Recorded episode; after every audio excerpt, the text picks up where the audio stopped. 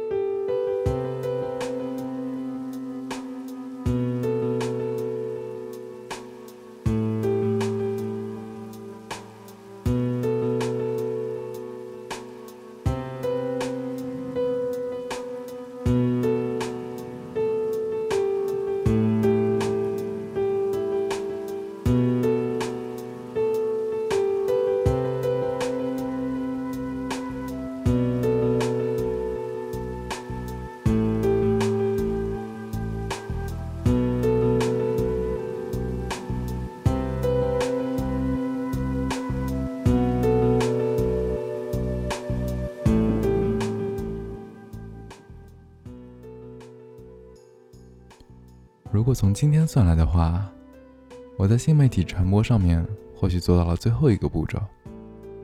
从最先的微信公众号开始，再是个人网站制作，又是成为了一个不怎么称职的 B 站 UP 主。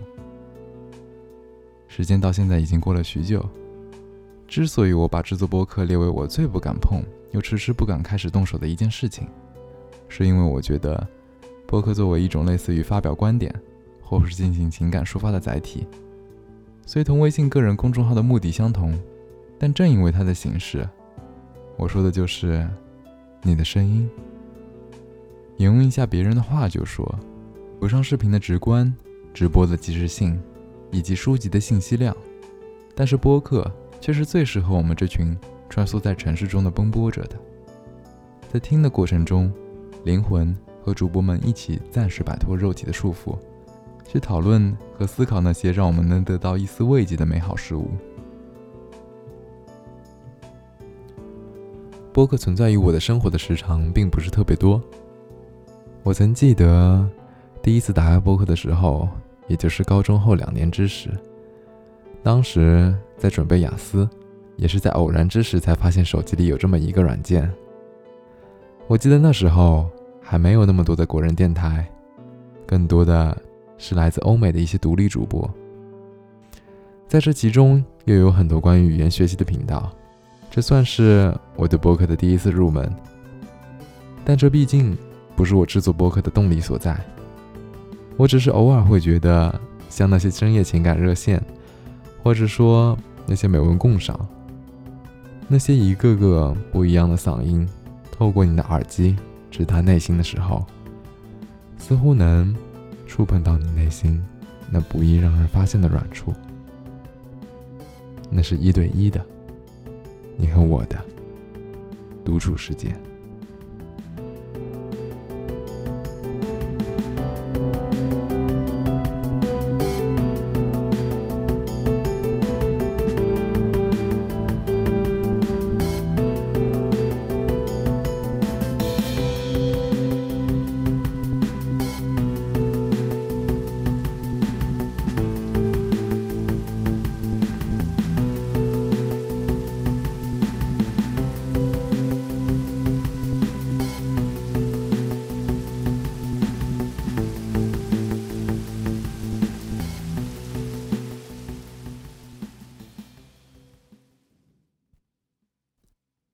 我们打开播客的时间点，总是在深夜，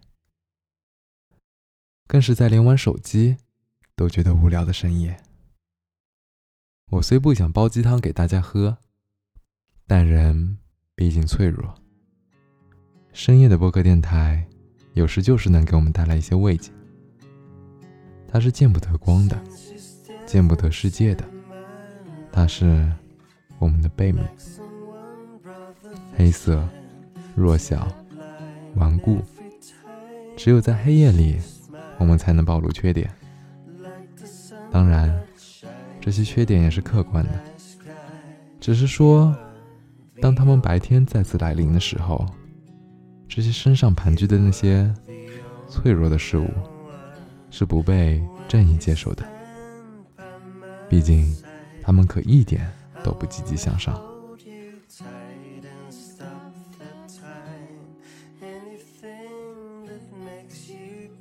今天算是我的电台的创刊号了，不过听起来还是有些讽刺意味的。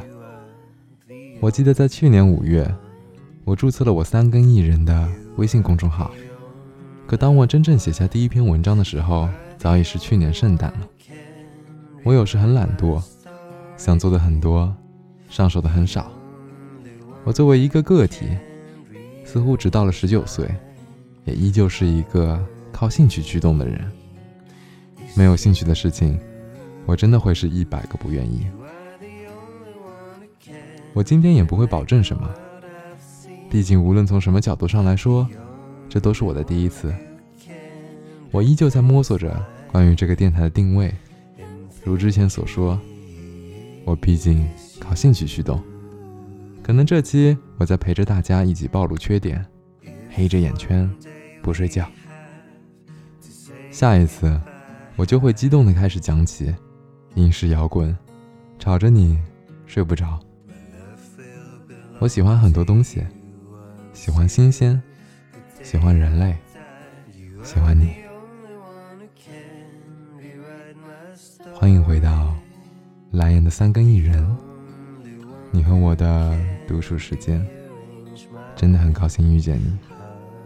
我们下次再见。You.